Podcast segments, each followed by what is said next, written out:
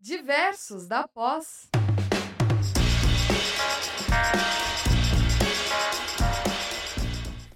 Olá, boa noite.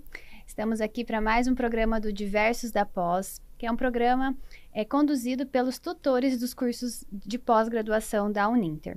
Eu sou a professora Milena e atuo como tutora e docente dos cursos da área de Comércio Exterior, Relações Internacionais e Ciência Política.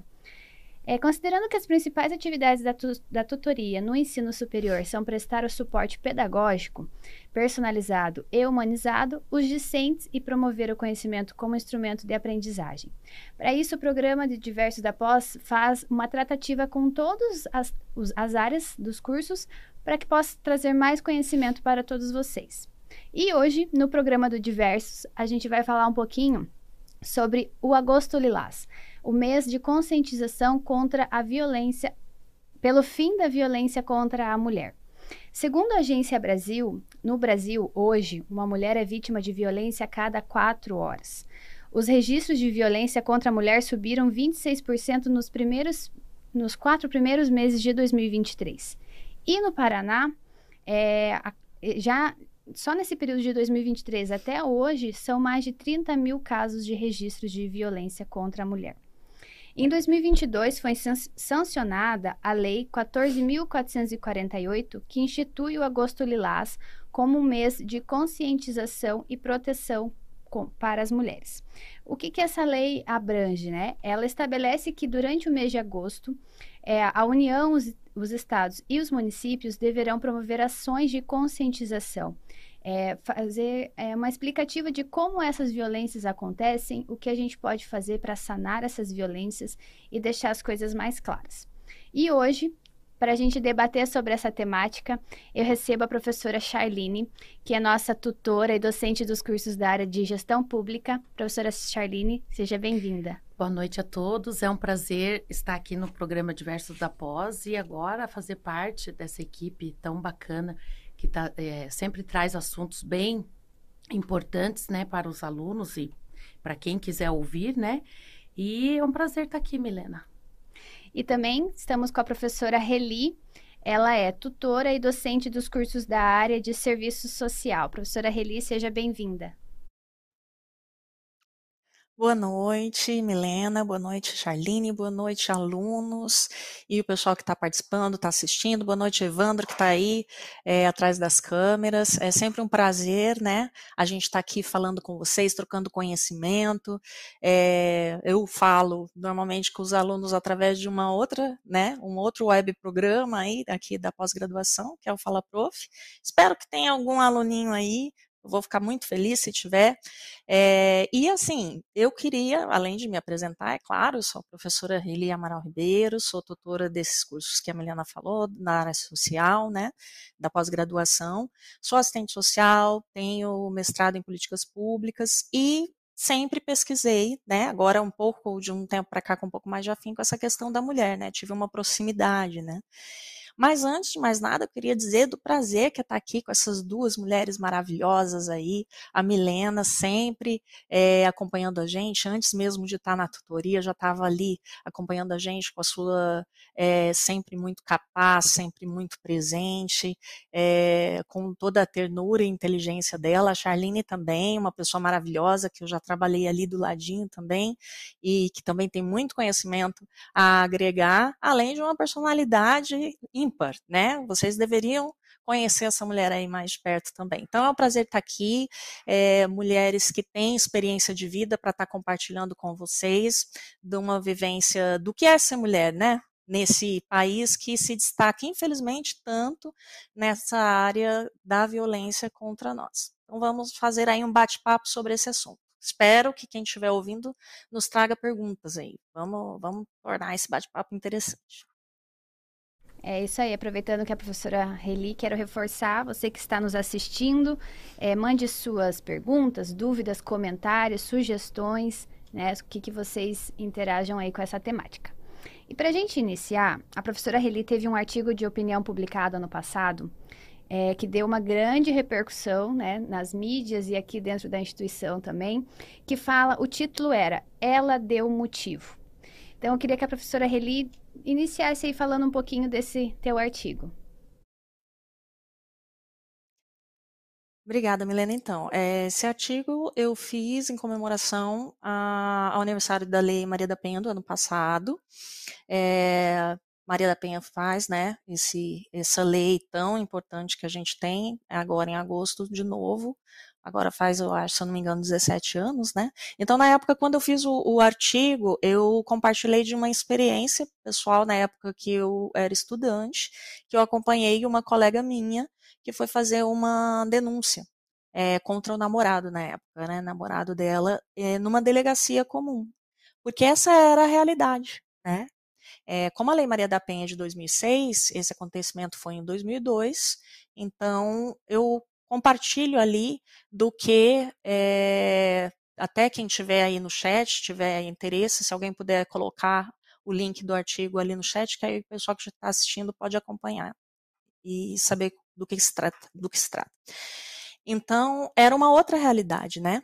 Então, eu compartilhei dessa realidade, do que era anterior à lei, que você era atendida por um delegado comum, normalmente um homem, com policiais comuns, com um escrivão comum, e que não tinha uma preparação específica para o atendimento dessa mulher, né? Então, ali você já sofria de cara uma violência institucional, muitas vezes porque a pessoa estava despreparada, mais acostumada com questões ali mais grosseiras do dia a dia, né? Então, essa mulher vinha fragilizada e tinha que encarar essa problemática. E aí eu digo, ela deu motivo, porque normalmente, quando um agressor ele comete um ato, seja de violência física, é, moral, é, sexual, ou que culmine principalmente na morte da, dessa mulher, ele dá sempre uma desculpa de que ela que motivou. Porque foi a roupa que ela usou, né? Porque ela gritou, ela falou mais alto, porque ela me deixou irritado, porque ela até um dos casos que eu cheguei a atender na época como assistente social de prefeitura, a desculpa que ele deu por ter batido na moça quase até a morte é que ela tinha queimado o arroz, né? Então sempre a culpa da violência que a mulher sofre é dela. E, infelizmente, eu não, tra não falo isso no artigo, mas, infelizmente, quando você é, verifica as mídias as, nas mídias sociais, por exemplo, hoje cada um põe muito as suas opiniões, né? E você verifica, ou do dia a dia, né, em conversa com vizinha, com alguém da sua comunidade, você verifica uma culpabilização da mulher por outra mulher, inclusive né? Ah, mas por que que você foi irritar ele, né? Ele tinha bebido, você não devia ter irritado. Ah, mas por que que você foi colocar essa roupa se você sabe que ele não gosta? Ah, mas por que que você... Então, isso ainda está muito entranhado na nossa cultura, essa parte da mulher enquanto um ser subserviente, quase uma criança, né? É, que tem que obedecer a alguém que tem que se preocupar com a opinião de alguém antes da opinião dela própria. Então, quando você pensa nas liberdades individuais da mulher, ela sempre, são, ela sempre é posta em xeque, né? Mas se ela não tivesse feito, mas se ela, né? Inclusive, é, pensando nessa questão do ela deu motivo, eu lembro de uma metáfora, né?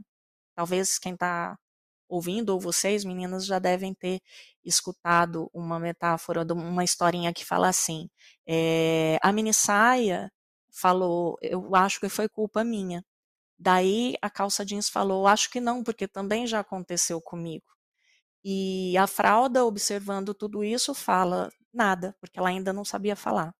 Então, assim, é, independente da roupa que você coloca, você pode ser vítima de violência. Independente do lugar que você esteja, você pode ser vítima de violência. A gente tem histórico de violência de mulheres que estão acamadas, de mulheres que estão é, em coma no hospital. Então, como é que alguém que está em coma deu motivo, se sempre essa motivação foi a mulher que deu, compreende?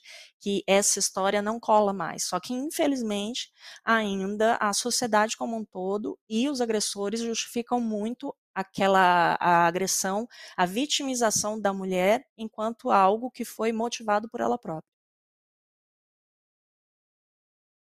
Portanto, você colocar tudo isso e diante desse contexto que você acabou de falar aqui pra gente, eu percebo assim, é, você coloca até no seu artigo, né, que isso foi em 2002, falou, né, da sua amiga? Isso. E a gente acredita, acreditou, enfim, acreditava que a Lei Maria da Penha ia melhorar nesse sentido essas questões. E se passaram 17 anos e parece que a coisa piorou, né? É, então, assim, você me responda o que que hoje, depois de 17 anos, o que mudou em relação a essa exposição? Talvez todo esse contexto que você já falou já respondeu, mas eu gostaria de saber um pouco mais em relação a isso. Então, muito interessante você coloca, Charlene, são várias aí nuances, né? É, primeiro, eu, eu queria colocar assim, que os números, eles... É complicado quando você fala se diminuiu ou, ou aumentou. Por quê? a gente não tem como estar tá na casa de cada pessoa, né? Principalmente agora na época da, da pandemia, é, o número de denúncias diminuiu muito. Porém, as, é, tanto os militantes da área, né, as pessoas que lutam pelos direitos da, das mulheres, quanto ONGs, quanto assim entidades, né, paraestatais, elas já diziam o contrário, que a violência tinha aumentado muito. E registros também, né, é, médicos de, em hospitais, etc., UBS, é, UPA, de, dava para perceber que tinha aumentado muito. Mas as denúncias formais diminuíram. Então, quando a gente lida com dados é, que, vinculados a políticas públicas, é, que não tem correlação com documentos específicos, vou dar um exemplo, assim, para o pessoal poder entender melhor. Você fala em evasão escolar. Quando você fala em evasão escolar, tem como você ter um documento que comprove que há a evasão escolar, porque a criança não foi lá, fez a chamada, dá para saber se ela foi, se ela não foi.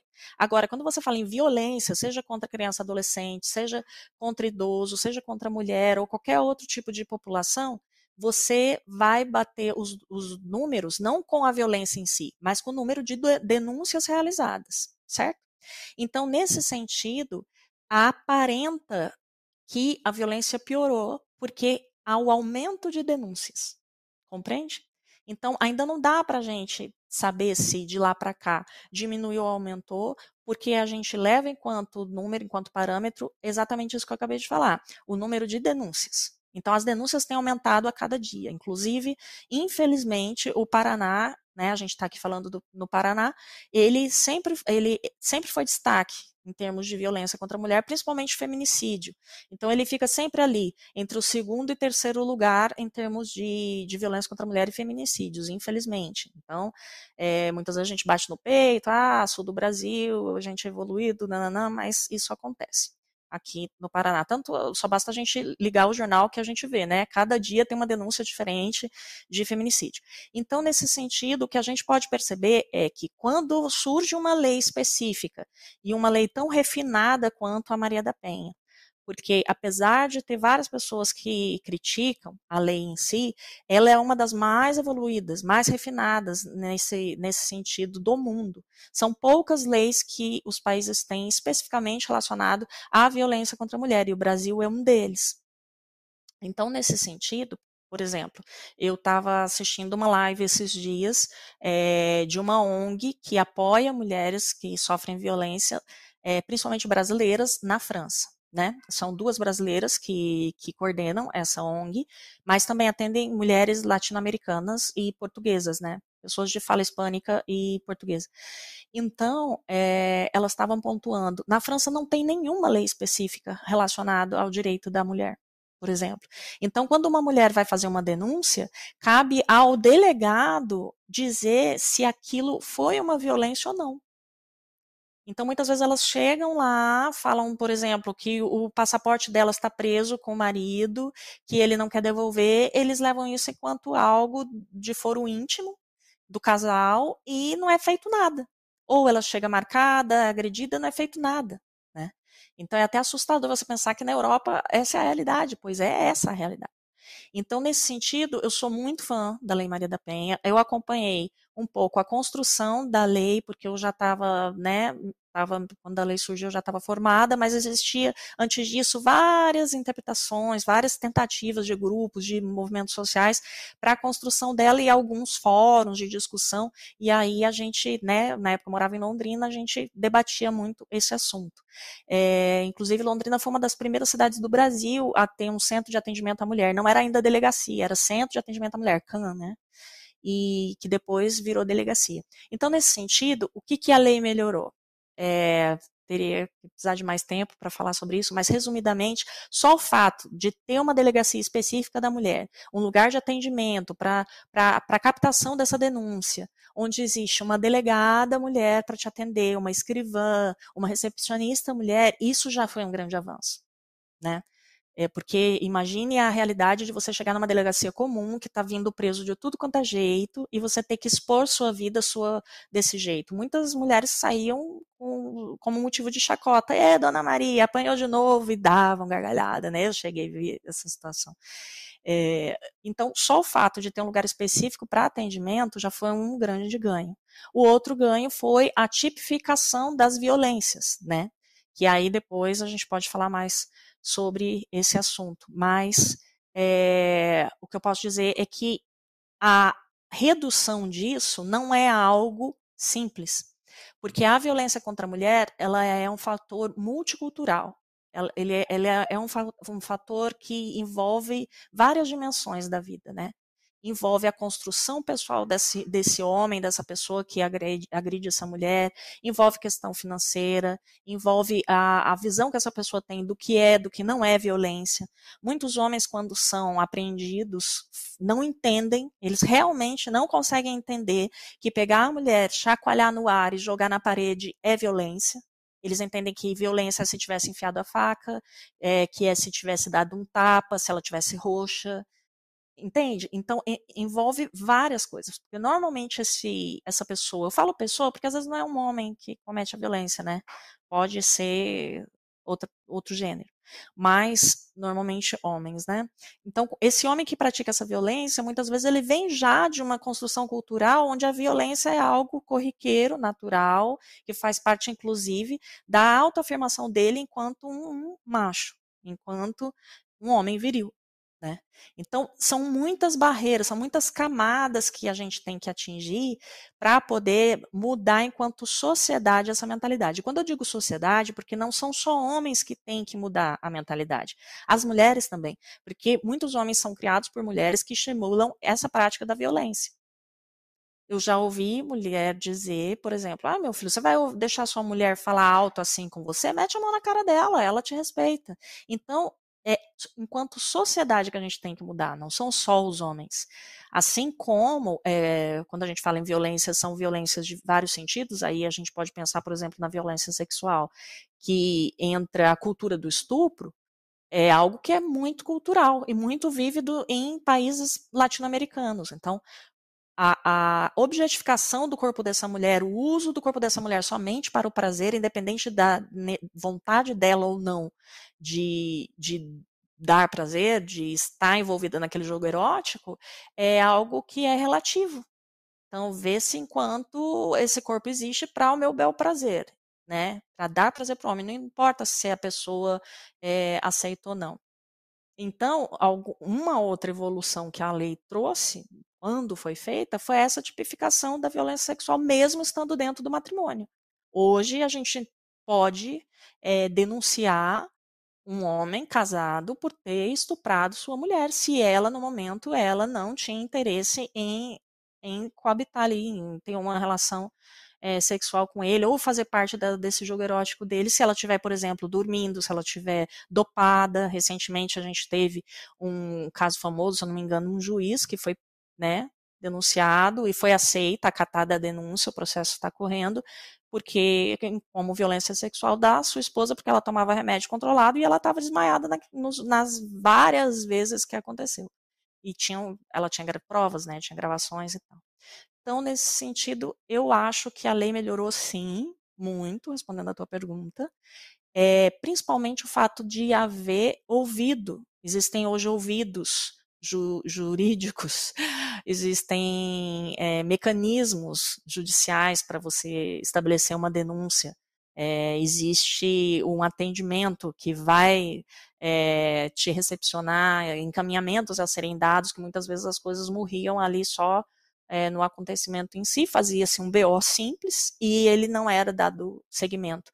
Inclusive, outra vantagem da lei desde o início, né, porque teve várias alterações. É, o boletim de ocorrência, quando era feita a denúncia, o boletim de ocorrência, a mulher podia voltar na delegacia e anular, né, rejeitar para que não desse prosseguimento ao processo em si. Hoje, hoje não. Desde o começo da lei, isso não é possível. Então, um exemplo. É, eu, quando adolescente, tinha uma vizinha que era adolescente também, vítima de violência. É, várias e várias vezes os vizinhos é, chamavam a polícia, ela chegava na delegacia, fazia o boletim de ocorrência, mas não dava prosseguimento. Voltava no dia seguinte com medo da retaliação dele, ou por dependência financeira, ou emocional, ou ambas. Ela ia lá e anulava né, a denúncia dela. Com a Maria da Penha isso não é possível. Outra coisa, não precisa ser, que a, que a Maria da Penha trouxe, não precisa ser a pessoa em si que sofre a violência que faz a denúncia. Qualquer pessoa pode fazer denúncia referente à violência contra a mulher. Então, se existe uma vizinha tua que está sofrendo algo, uma parenta, é, uma aluna, você pode ir lá e fazer a denúncia. E também, como acontece com ela, você não pode voltar atrás e, e, e anular o registro. Então, isso são algumas das é, muitas vantagens que a lei trouxe. Eu sou muito fã da lei. Já sofri também violência é, em relacionamentos, relacionamento anterior e digo que eu não tinha o aparato na época, por isso faz mais de 20 anos. Então, não tinha o aparato que a Lei Maria da Penha trouxe para mim. Então eu tive que usar de outros subterfúgios. Na época eu fazia faculdade, então tive professoras maravilhosas do direito que me apoiaram, a Defensoria Pública, o escritório de aplicação da UEL na época me defenderam. Mas em uma mulher empobrecida que não tinha conhecimento, na época tinha que dar o seu jeitinho. Hoje a Lei Maria da Penha é para todas. todas. E aproveitando nessa essa questão que a professora Reli falou sobre a ter a delegacia da mulher, né? Aqui em Curitiba nós temos a Casa da Mulher Brasileira. E lá eles têm toda essa estrutura, desde a recepcionista, onde você começa a fazer o seu registro, é uma mulher, depois você passa por uma assistente social, depois passa por uma psicóloga, a própria escrivã que faz, pega o seu relato é uma mulher. Então eu acho que isso ajuda as mulheres a se sentirem mais familiarizadas e ter um pouquinho mais de coragem ali, né? Perder um pouco do medo de estar expondo a situação e pedir ajuda, né? Sobre, é, quando a gente fala sobre violência, a gente acha que é, é agressão física, né? Somente é, um tapa, um soco. E não, no, no artigo da professora Reli, ela fala, cita alguns tipos de violência e eu queria que a professora Henrique falasse um pouquinho é, desses tipos de violência que uma mulher pode ocorrer dentro de casa, com o seu esposo ou com um outro tipo de familiar. Certo. É, lembrando que a lei Maria da Penha, ela, ela, também protege pessoas transgênero, certo? Então, se você é, é uma mulher trans, você também está sendo acolhida aí pela lei Maria da Penha. E os tipos de violência são cinco, né? Violência física, que eu acho que é a que é mais fácil das pessoas visualizarem, né? Que é uma agressão, que é um chacoalhão, um arranhão, pegar forte no teu braço, no teu pulso, te empurrar. Tudo que envolve contato físico e que você se sentiu agredida naquele momento é agressão física, é agressão psicológica são ameaças, é, gritaria, xingamento, é, tudo isso entra como violência psicológica, ameaça, chantagem, tudo aquilo que você se sente agredida, mas não envolve toque físico, é violência psicológica. Violência moral é que além é, de você de não haver o toque físico, é uma violência, entre aspas, como se fosse psicológica, mas que envolve a deterioração da sua imagem. Então, violência moral entra. A pessoa fazer um post ridicularizando, é, ir no seu trabalho e dar escândalo, falando, ah, vocês empregam essa vagabunda. Desculpa eu usar o termo, gente, mas é que a gente está falando para a coisa ficar mais clara, né?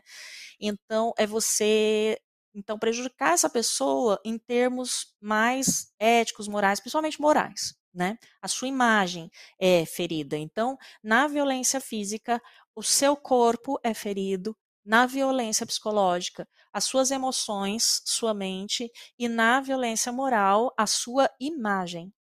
Aí a gente entra na violência patrimonial, certo? Violência patrimonial, o que é ferido é sua parte financeira. Então, são homens que seguram aí pessoas que seguram o seu cartão bancário, é, que ou gastam o seu dinheiro, invadem a sua conta, tiram o dinheiro, é, guarda a sua bolsa, talão de cheque, qualquer coisa que seja para impedir que você gaste, ou controla isso de uma forma, né, é, agressiva, impedindo você de gastar, de usar o seu dinheiro da forma que você quiser, investir no que você quiser, porque vejam, é, no início do século, uma mulher para que ela pudesse fazer, votar, para que ela pudesse é, comprar um terreno, é, fazer qualquer transação financeira, abrir uma conta em banco, ela precisava do aval do esposo. Precisava da assinatura dele. E aí, não sei o que acontece, que alguns homens ainda estão com isso introjetado, acham que tudo que você for fazer é, financeiramente falando, você precisa do aval deles. Então, isso também entra enquanto violência patrimonial daí botar fogo no, na tua casa, botar fogo no seu carro, é violência patrimonial. Aí vamos para a última, que é a violência sexual, que é a pessoa é, ser agredida em termos sexuais, seja forçando uma, uma violência em si, ou seja, estimulando a prática de algo que você não gostaria de fazer né? Fica insistindo, insistindo, insistindo, ameaçando até que você vai lá e faz. Isso entra também enquanto violência é, sexual quando praticado dentro da perspectiva da Maria da Penha que eu falo, né? Porque se for uma violência sexual com um estranho, aí entra dentro do Código Penal normal. Da Maria da Penha tem seria um companheiro, ex-companheiro, um, né, alguém que você já tinha uma relação aí afetiva. Doutora Reli, o assunto é complexo, né? Eu digo complexo assim, você fez uma linha do tempo bem interessante em relação à lei, né? A gente evoluiu muito, com certeza. Isso é, isso é, é tão bom que você explique isso, porque a gente pode ter um público que não sabe desses tipos de violência, essa linha do tempo dessa evolução da Maria da Penha, às vezes fica nessa questão, ah, mas Maria da Penha não funciona para ninguém, entendeu? Então é importante a gente falar e você fazer todo esse histórico para as pessoas realmente terem uma melhor compreensão e até saber como agir numa situação dessa, né? E aí a gente vê que, eu digo complexo porque quando você fala na, nas questões do, de números que somente por denúncias, é, o que é uma pena que às vezes a, a, ou a pessoa não quer denunciar por medo, ou a pessoa não denuncia porque não não não se tocou daquela situação que está vivendo ali, ou por medo de perder, porque ama muito, porque vai passar fome, enfim, tudo isso que você falou. Então, assim, a gente vê que diante de toda, às vezes, da denúncia que é realizada, as mulheres tendem a mudar radicalmente suas vidas, né? E mesmo assim, o agressor ele, ele não respeita a própria medida protetiva. Eu vejo muito isso nos jornais do dia a dia, que o agressor realmente ele não respeita a medida protetiva e acaba atacando a vítima novamente e chegando até no feminicídio, que a gente tem visto todos os dias isso acontecendo. Então, na sua opinião, dentro da Lei Maria da Penha? O que precisa ser melhorado, acrescentado, é, com tudo que já foi melhorado, tá? Ou modificado, já que na maioria dos casos a lei não é respeitada?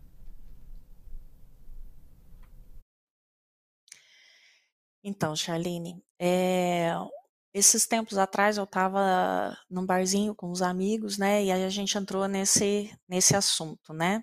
é, de que a moça em questão estava falando, falou de uma situação do familiar dela e disse, ah, porque a lei da Maria da Penha não funciona porque continua acontecendo as agressões. Aí a minha pergunta é, é então a, o Código Penal também brasileiro não funciona porque continua existindo assassinato todo dia, né? Então eu acho que não é uma questão da lei, sabe? O que eu acho é que existe a gente vive num contrato social enquanto sociedade, certo?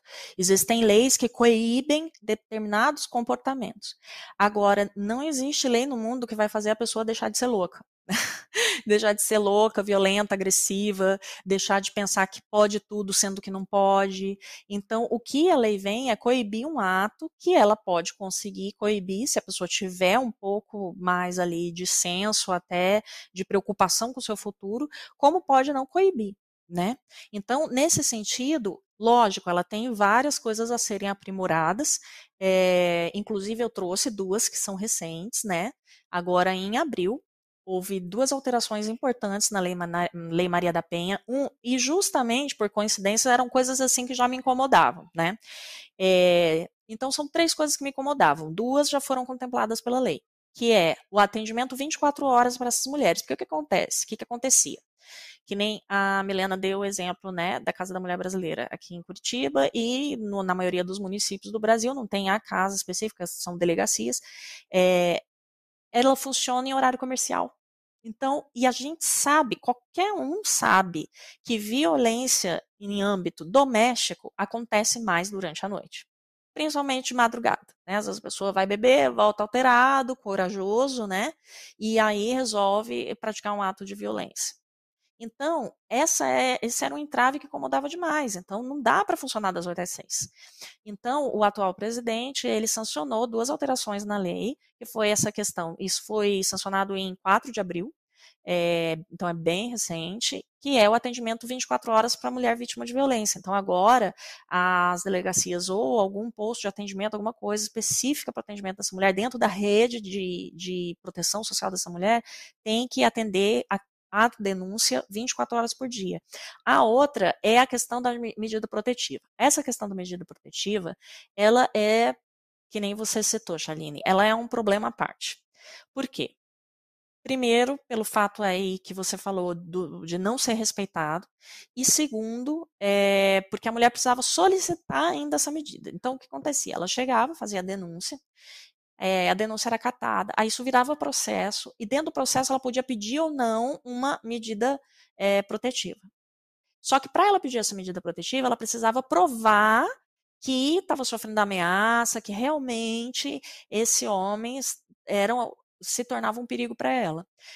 Quando isso chegava na mão do juiz, da juíza, é, esse ente judiciário, ele que ia decidir se aquilo cabia ou não medida protetiva. Então, com, agora com essa alteração, essa medida protetiva ela pode já ser pedida em caráter de urgência e a partir da denúncia da mulher. Então, não precisa virar processo e o juiz acatar ou não. Compreende? Então, isso para mim já foi uma grande assim é, vantagem. Então, eram duas coisas que me incomodavam e eu achava que tinha que melhorar e já foi melhorada. A terceira é que se cumpra aquilo que está posto o que, que acontece? O Brasil é um país muito grande, é um país é, que, além de ser muito grande, tem municípios muito afastados, com pouquíssima estrutura. Então, tem muito município no Brasil, até hoje, que não tem delegacia. Não tem delegacia da mulher. Então, o que tem que acontecer, ao meu ver, enquanto evolução, não é mexer mais na lei. Isso vai ser mexido conforme o tempo, mas que seja aplicado aquilo que já existe né? Seja a rede de serviços ampliada, porque muitas vezes é, tem a delegacia, mas não tem o serviço paralelo que vai poder estar tá auxiliando essa mulher. Ou, na hora dela precisar fazer um, um exame no IML, não tem uma médica para examiná-la. Então, ela passa pelo constrangimento de já ter, por exemplo, vamos supor que seja, seja violência física ou sexual. E aí ela vai passar pelo IML só, sendo atendida somente por homens e não por uma mulher. Ou uma mulher capacitada para atender mulheres vítimas de violência específica, porque às vezes está tão ali no dia a dia, atendendo umas coisas mais grosseiras, ou, ou fazendo exame ali só em né, cadáver, enfim, que a pessoa não tem aquela preparação. Tem município pequeno que nunca recebeu uma. Não, não tem nem IML, a pessoa tem que ir para outro município.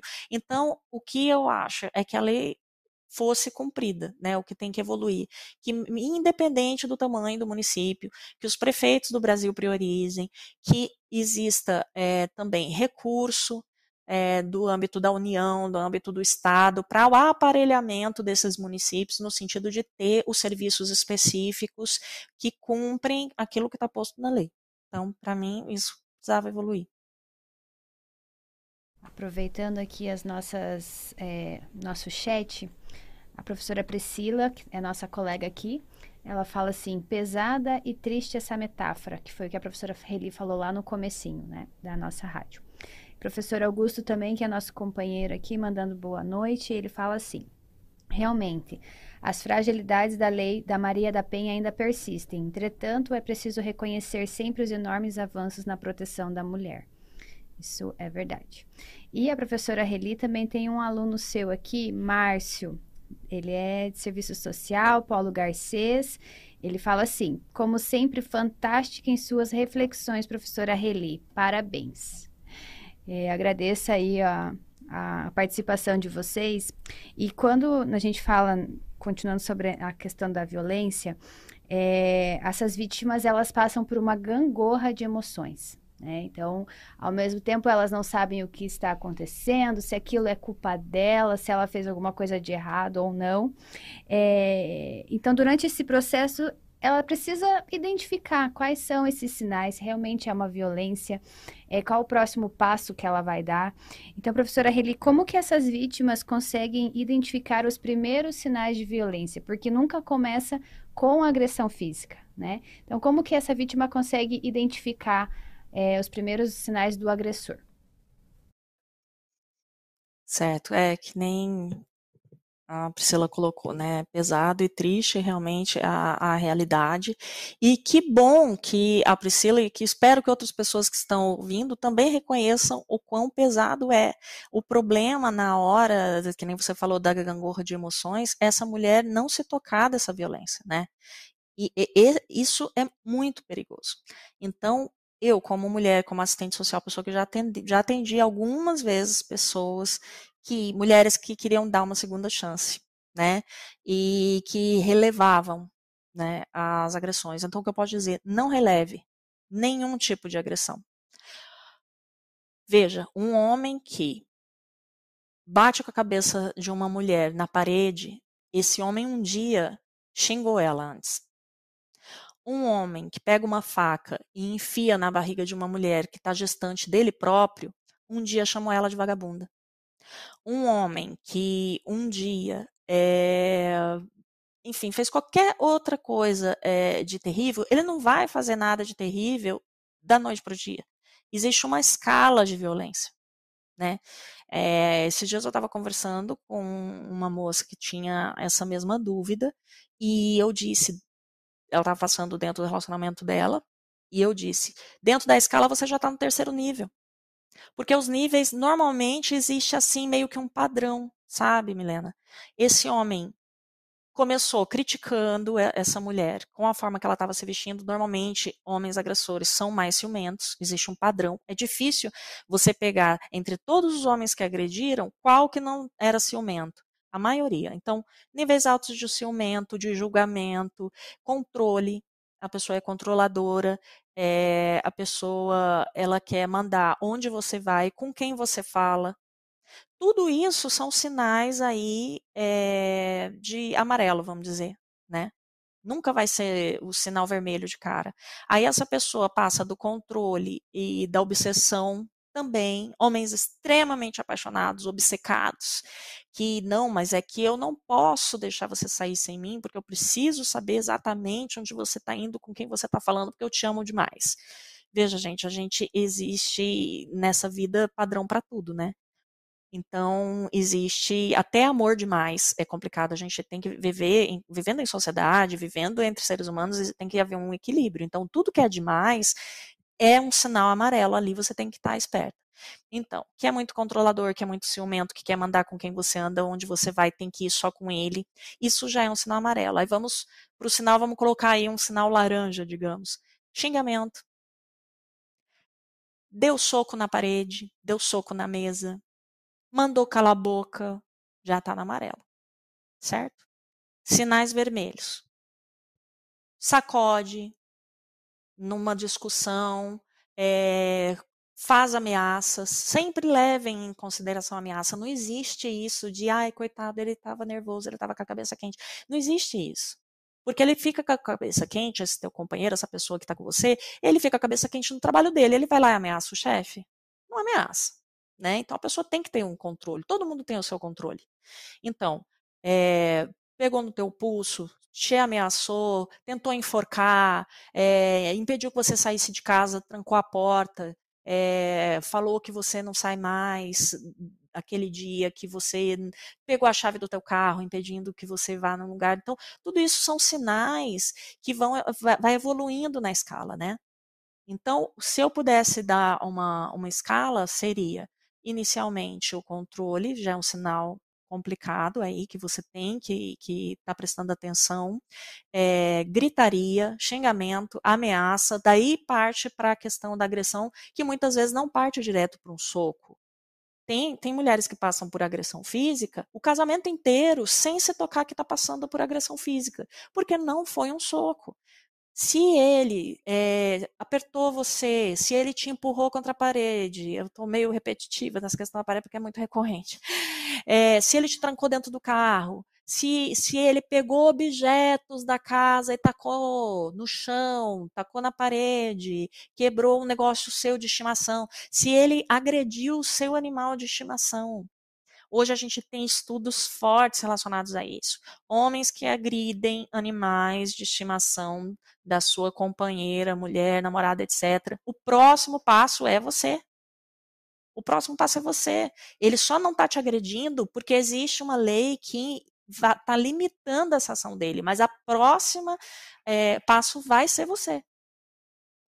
Que agridem o enteado, que agridem o filho, depois vai ser você. Então, assim, nenhum sinal de agressividade deve ser descartado. Nenhum. Inclusive um que ninguém fala, tá? Mas também existem estudos nesse sentido. Homens que ameaçam se matar. Se você me deixar, eu vou me matar. Ah, eu vou me atirar na frente de um carro. Ah, eu vou, porque o desequilíbrio está ali, a pessoa já está num estado de desequilíbrio. Ele pode não chegar às vias de fato se matar, mas se ele tiver a chance de agredir você, ele vai agredir, porque ele já está desequilibrado. Então, não perdoe. Se eu pudesse dar uma é, conselho de ouro, não perdoe. Não existe perdão para agressão. Não importa se foi xingamento, não importa se gritou, não importa se ameaçou, não importa se te chacoalhou, se te bateu, não perdoe, não deem a segunda chance. Uma pessoa que para estar tá, tá com você e você está em paz, tem que ser uma pessoa que que tenha a paz dentro dela própria. Se é uma pessoa desequilibrada, ah, mas é que ele estava nervoso naquele dia. Tá, hoje ele gritou, amanhã ele vai ameaçar, depois a coisa vai evoluindo. Então, assim, todos os sinais devem ser verificados. Ah, professora, mas você está sendo radical. Não estou sendo radical. Toda pessoa que um dia foi assassinada, um dia falou, ah, coitadinho, é que ele estava nervoso. Então, se eu puder, seria isso que eu queria deixar de recado. Isso, Reli, porque eu tenho até o exemplo que você estava falando e estava passando um filme na minha cabeça aqui. Eu, eu moro. Tem uma escola perto de casa, né? E um dia a gente estava almoçando, eu e meu esposo, e de repente se escuta barulhos. Não se sabe o que, que é. De repente chega minha sobrinha, meu Deus, mataram uma mulher na frente da escola. E esse relato que você fez foi exatamente o que aconteceu com a moça, que depois eu fui ver a reportagem. Ah, aconteceu um grito uma vez, perdoou. Aí, segunda vez, perdoou. Aí a gente ouvia ele falar no áudio do celular, né? Ah, é porque eu te amo, porque eu não vivo sem você. Exatamente como você falou. E daí, na terceira vez, o que, que ele fez? Ele foi na, ela saiu, ela fugiu de casa, ela morava numa outra cidade, ela veio para Curitiba, morava perto da escola e ela estava levando as crianças para a escola. Ele matou ela no portão da escola. E na frente dos filhos, né? Que eu acho que tudo isso também envolve os filhos de uma maneira assim que a gente não sabe como que fica a cabeça dessa questão. Matou a moça E o cara tá solto, né? Porque era delegado, é delegado, é advogado. Esse dia passou a reportagem, ele foi solto, ele ficou preso um tempo e foi solto. Então, é, é essa, esse caminho que você relatou pra gente é exatamente isso. E me veio essa pessoa na cabeça, eu quis exemplificar, porque é exatamente isso. Não deixem nem o primeiro suspiro de querer gritar, né? tem que já cortar o mal pela raiz mesmo. E eu acho que nesse meio, né, quando tudo está acontecendo ali, a rede de apoio é muito importante, né? Você sempre vai ter, se você não tem pai, mãe, o irmão, você sempre vai ter uma amiga, uma vizinha, seja lá quem for. A, né, a professora Reli falou, é, os professores, né, da, da instituição, da faculdade ajudaram. Então, assim, sempre você vai precisar de alguém ali para ter essa rede de apoio, para tá te segurando, te fortalecendo para que você consiga sair dessa relação e desse, desse ciclo de violência. Isso aí. E aí a gente está na campanha Lilás, né? Tão importante.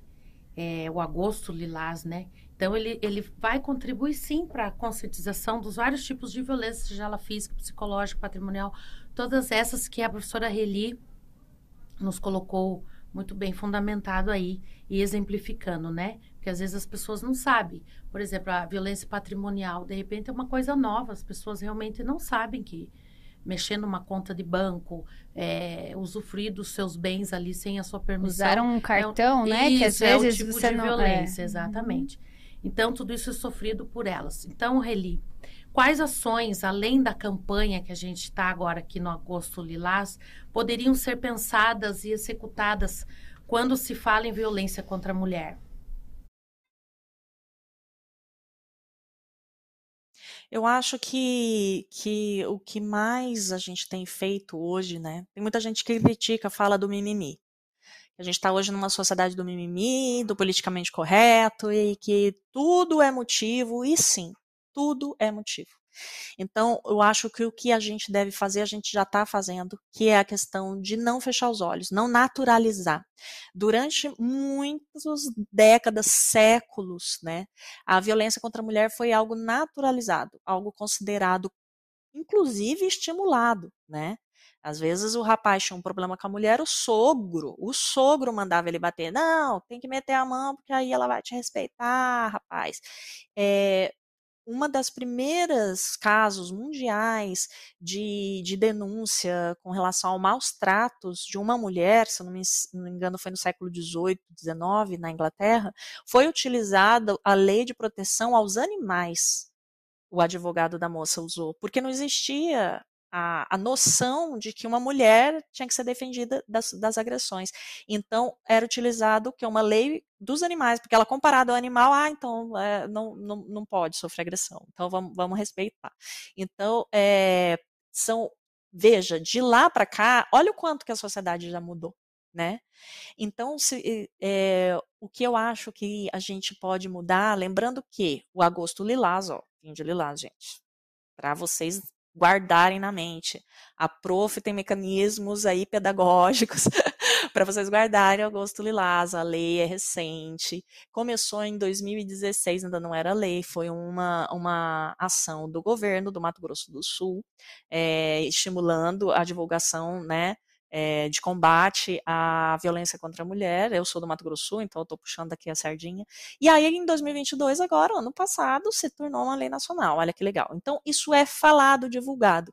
Então, uma ação importante para que acabe é justamente isso não ser naturalizado pela sociedade. Por quê? Isso vai mudar a cabeça de um agressor? Não, não vai. Não vamos ser inocentes. Um homem que tem tendências violentas, agressivas, é, que tem um perfil psicológico, seja narcisista extremo, seja ele tenha, sei lá, uma outra psicopatia, é, ele não vai mudar. O que, que vai mudar? As pessoas ao redor não aceitarem. Quando isso não é naturalizado, não é socialmente aceito, isso traz uma pressão muito maior do que, por exemplo, a mulher falar para benzinho. Para de me bater benzinho, ai, ai, ai, que é o que infelizmente eu já ouvi muito. É, e então nesse sentido, então criar crianças, criar homens com uma perspectiva diferente, é, o papel a, da, de nós, mães, o papel de pais, de homens de bem, de homens ali é, interessados no mundo melhor, interessados que seus filhos sejam homens equilibrados. Então, assim, cuidar da saúde mental dos homens, principalmente, né? Isso eu acho que a sociedade já está caminhando é, para uma abertura. Então, coisas simples como ah, homem não chora, ah, é, psicólogo é coisa de louco, é, homens que passam por um processo terapêutico não se tornam homens agressores, que levam a sério o processo terapêutico, compreende? Por quê? Mas, professora, o que acontece é que tem que bater justamente na mulher. O agressor, ele vai bater em quem for mais frágil que ele. Então, uma mulher agressora, ela não vai bater num homem, porque ele é mais forte que ela, né? Normalmente são. Ela vai bater numa criança, ela vai bater num idoso, ela vai judiar de um idoso, vai ameaçar um idoso. Então, é, os agressores, sejam uma mulher quem for, sempre vai para o lado do mais frágil. Por isso, homens batem em mulheres, assim como também agridem crianças, etc. Então, nesse sentido, é cuidar da saúde mental. Cuide da saúde mental do seu adolescente, cuide da saúde mental do seu filho, eduque ele numa perspectiva com uma moral pautada em equilíbrio, em respeito, respeitar a individualidade das mulheres. Isso que eu fiz no início do programa, de elogiar as minhas colegas. Eu coloco elas no lugar de pessoa. As mulheres na nossa sociedade, infelizmente, são colocadas muito no lugar de serviçais, de objeto. Né? Então, eu, enquanto mulher, eu tenho uma função, ser mãe. Se eu não cumpro essa função de ser mãe, e eu estou do lado do homem agressor, ele se vê no direito de bater nesse objeto para que ele funcione direito. Eu estou sendo assim, bem objetivo para vocês poderem entender. É, eu caso com uma mulher ou namoro ela, a função dela é me fazer feliz. Ela não está me fazendo feliz, eu vou bater nela, porque eu vejo ela enquanto objeto. Então, essa mudança tem que ser de uma forma muito interna. E isso vai acontecer conforme os anos vão passando. Infelizmente, hoje a gente ainda colhe frutos de uma sociedade escravocrata e colonialista. Existem estudos que demonstram que países que tiveram um sistema escravocrata são muito mais violentos com crianças e mulheres do que países que não tiveram. Então, existe essa correlação.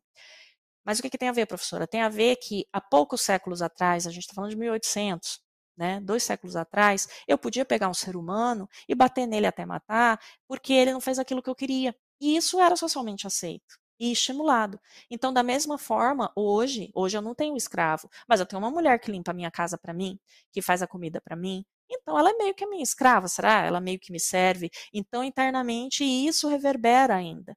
Então, ver as mulheres enquanto seres individuais é, e seres humanos, não objeto, então, a gente aqui está falando de machismo, né? A redução do machismo automaticamente provoca é, uma redução em casos de feminicídio, de agressão, seja ela qual for. Países que não têm um histórico escravocrata, que não têm um histórico machista, são países com índices baixíssimos de violência contra a mulher. Então a gente tem uma sociedade brasileira que ele, ela meio que já tem um estímulo a isso, assim, né? Existe um, um, histórico, existem fatores objetivos que favorecem isso acontecer, infelizmente. Aqui, sentadinha, olhando na mesa ali do Evandro, uma caneca. Me chamou a atenção ali. Aí eu falei, vou tentar ler de longe aqui, ver se eu consigo ler. E, por incrível que pareça, vou fechar essa tua fala, Reli, com o que está escrito aqui nessa caneca. Lutar como uma garota é resistir todos os dias à opressão da sociedade machista para sobreviver em um sistema patriarcal que projeta como a vida da garota deve ser desde o primeiro dia de vida. É lidar com uma construção social onde o mais medíocre dos homens julga-se um semideus diante de uma mulher. E à frente da caneca é lute como uma garota. Fechou, né? É, a gente está acabando, falta seis minutinhos, mas eu queria ler alguns comentários aqui. O Sebastião fala assim: a Lei Maria da Penha ainda não é vista por a maioria das mulheres agredidas. A mulher sabe que existe uma lei que a protege, mas na hora de colocar em prática não é levada adiante. E foi aquilo que a professora Reli falou lá no início. Quando se abre o boletim de ocorrência, hoje não tem mais como retirar a denúncia. Mas, infelizmente, as mulheres ainda tentam fazer isso por medo, porque ele falou que vai mudar. E isso não existe. Como a professora Reli falou, se houve uma agressão ou um sinal de agressão, não desista, porque essa situação pode piorar. É, a Ruth fala assim: Presenciei uma situação de violência contra uma mulher do meu convívio. A mesma fez o procedimento de denúncia, o agressor foi autuado pela Lei Maria da Penha. Porém, mesmo com a medida protetiva, ela se sentiu culpada e o recebeu de volta. Isso é muito triste porque a, ela fica naquele círculo ali, né? Correndo sozinha, sem apoio muitas vezes. E, então, para que isso não aconteça, a gente precisa dessas campanhas, dessa nossa rádio, né, incentivando. Eu acho que não quero levantar bandeira nenhuma, porque muitas, infelizmente, muitas mulheres também falam que isso é uma coisa de é, feminismo. Isso não é feminismo, isso é a gente estar nos cuidando, estar cuidando da nossa colega. É, tem mais um comentário, eu acho que deve ser colega da professora Reli, Juliana Ribeiro. Ela fala assim. Preciso deixar registrado o orgulho que tenho da grande mulher que minha amiga de adolescência se tornou. Eu amo e, te, e, me orgulho de ti, Reli. Então veja, olha o histórico que a gente traz, né? As mulheres que nós crescemos e conseguimos ajudar os próximos. É, eu acho que esse programa teria aí muito ainda a se desenrolar, é uma temática muito importante. Talvez a gente marque aí um segundo debate, mas eu queria agradecer primeiramente às minhas colegas, professora Charlene, fique à vontade para se despedir. Eu que agradeço o convite, obrigada professora Reli por tanto conhecimento, tanta clareza no assunto. Obrigada a mim por conduzir né, a rádio aqui com a gente. Agradeço também todos vocês que estão participando que participaram. É muito importante essa participação, a gente fica bem feliz, tá bom? Até a próxima e boa noite a todos. Professora Reli, fique à vontade. Bom, obrigada, obrigada pelo convite, obrigada pela participação com vocês, né? Foi um prazer e eu, eu preciso deixar alguns registros, né? É, principalmente agradecer aí o Márcio, o Márcio acompanha a gente sempre no Fala Prof, foi meu aluno do presencial na graduação, agora é nosso aluno da pós-graduação. É, a gente brinca que ele é fã número um. e a Juliana também, obrigada, amiga, é um prazer. E é, pegando aí o gancho da Juliana, pensar, ninguém, ninguém quero deixar registrado. Ninguém está imune, tá, gente? Mulher nenhuma está imune a, a sofrer um tipo de agressão. Seja em qualquer âmbito que eu falei aqui, seja psicológico, seja físico. Esses dias uma amiga passou por uma violência física é, e ela só se tocou disso no dia seguinte, caiu a ficha, porque para ela era o calor do momento, Daí ela, então com o tempo que isso vai cair para vocês verem como isso está introjetado dentro da mulher a questão de muitas vezes sofrer violência e naturalizar porque é por amor. Então assim, não existe violência por amor. Quem te ama não vai ser violento com você em momento algum. Então o que eu poderia aconselhar às mulheres? Estejam em terapia, apoiem-se, né? É, que nem a Milena colocou da questão do, do grupo de apoio, da rede de apoio. Não fique sozinha. Se você está passando por alguma coisa, conta para alguma amiga, conta para alguém. É, tenha, é, você não tem ainda força para sair dessa relação, tenha um código com um grupo de amigas, mais do que uma, um código, uma palavra-chave, né? Teve uma amiga minha que estava passando por uma situação que eu inventamos uma palavra-chave, carambola, e aí se ela passasse por aquilo, escrevesse, eu já saberia, aí eu ia chamar a polícia, não ia ser ela. Porque veja, no momento que você está na agressão, você não tem a frieza de ir lá e pegar um celular, nem lembra o que, que é o número de polícia. Lembrando que, além de você poder denunciar, no 190, né, Polícia Militar, se não me engano, você tem outros mecanismos de denúncia, o 180 e o 100. 100 é, é um número, todos funcionam 24 horas, o 100 é de direitos humanos, 180 é específico de denúncia de agressão contra a mulher, e lembrando que é importante você estar fortalecida com outras pessoas te acompanhando. É importante a rede de apoio, é importante você falar, mesmo que a pessoa é, não te apoie diretamente, mas tem que mais pessoas saberem sobre o que você está passando. Você não pode passar isso sozinha. Outra coisa, tá no meio de uma agressão, quer pedir socorro? Não fale socorro. Fala fogo, fogo, porque Ninguém quer meter a colher num relacionamento. Infelizmente, ainda tem essa cultura. Briga de marido e mulher não mete a colher, ou a pessoa tem medo de levar um tiro e também sofrer uma agressão. Grita fogo. vai aparecer um vizinho, alguma coisa, que todo mundo fica preocupado que pegue fogo na sua casa também. Então, é outra outra dica aí é importante. E mais, quando você está numa situação de violência, esse homem não é um monstro, a gente sabe. Esse homem você amou um dia, você ainda ama, ele foi bom para você em algum momento. E existe a fase da lua de mel. Existe a agressão, ó, vai evoluindo. Ameaça, nanana, agressão, perseguição. Aí vem o pseudo arrependimento. Após o pseudo arrependimento, é, sexo de conciliação, aquela coisa toda, vem a fase da lua de mel. A lua de mel, o cara vai ser o cara mais perfeito do mundo. E aí ele volta a ser um agressor. Então, isso é estudado, isso é comprovado, é o mecanismo natural da violência. Exemplo, eu, quando tive um relacionamento que eu passei por violência, após a violência eu acordava, tinha sempre um, um ramalhete de rosa vermelha na minha porta. Era a fase da lua de mel. Aí ele se tornava perfeito, voltava. Então é um ciclo. A gente sabe que essa pessoa não vai ser ruim sempre. A gente tem essa consciência. Então, o que eu quero deixar aqui de fala é: ame-se, priorize-se, valorize-se.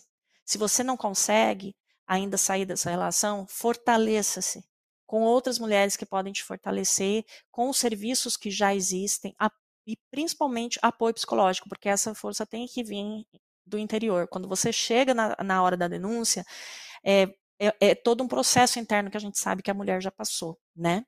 E reforço, a lei existe para ser cumprida muitas vezes ela não é cumprida porque a gente vive num país onde as políticas públicas são frágeis. Porém, o problema não está na lei. Né? Por isso que a gente precisa do Agosto Lilás, para que vocês tenham mais conhecimento sobre a lei e possam ajudar ela a ser aí aplicada, a gente cobrando, a gente vota, a gente paga imposto, que é para que os serviços públicos funcionem. Então, o papel da gente quanto sociedade, não aceitar, sempre denunciar e cobrar dos governantes aí que o nosso dinheiro seja gasto da forma correta. E para encerrar, um último recado: quem fez a inscrição tem uma certificação de três horas. A palavra-chave é mulher. Os nossos programas acontecem quinzenais, sempre com temáticas diversas, então nos acompanhe nas redes sociais. Você que já é nosso aluno, que ainda não é, entre no nosso site pós-graduação EAD venha conhecer é, a variedade de cursos que temos aqui. E eu acho que é isso. Eu agradeço a companhia de quem estava aqui no nosso chat e uma boa noite. Diversos da pós.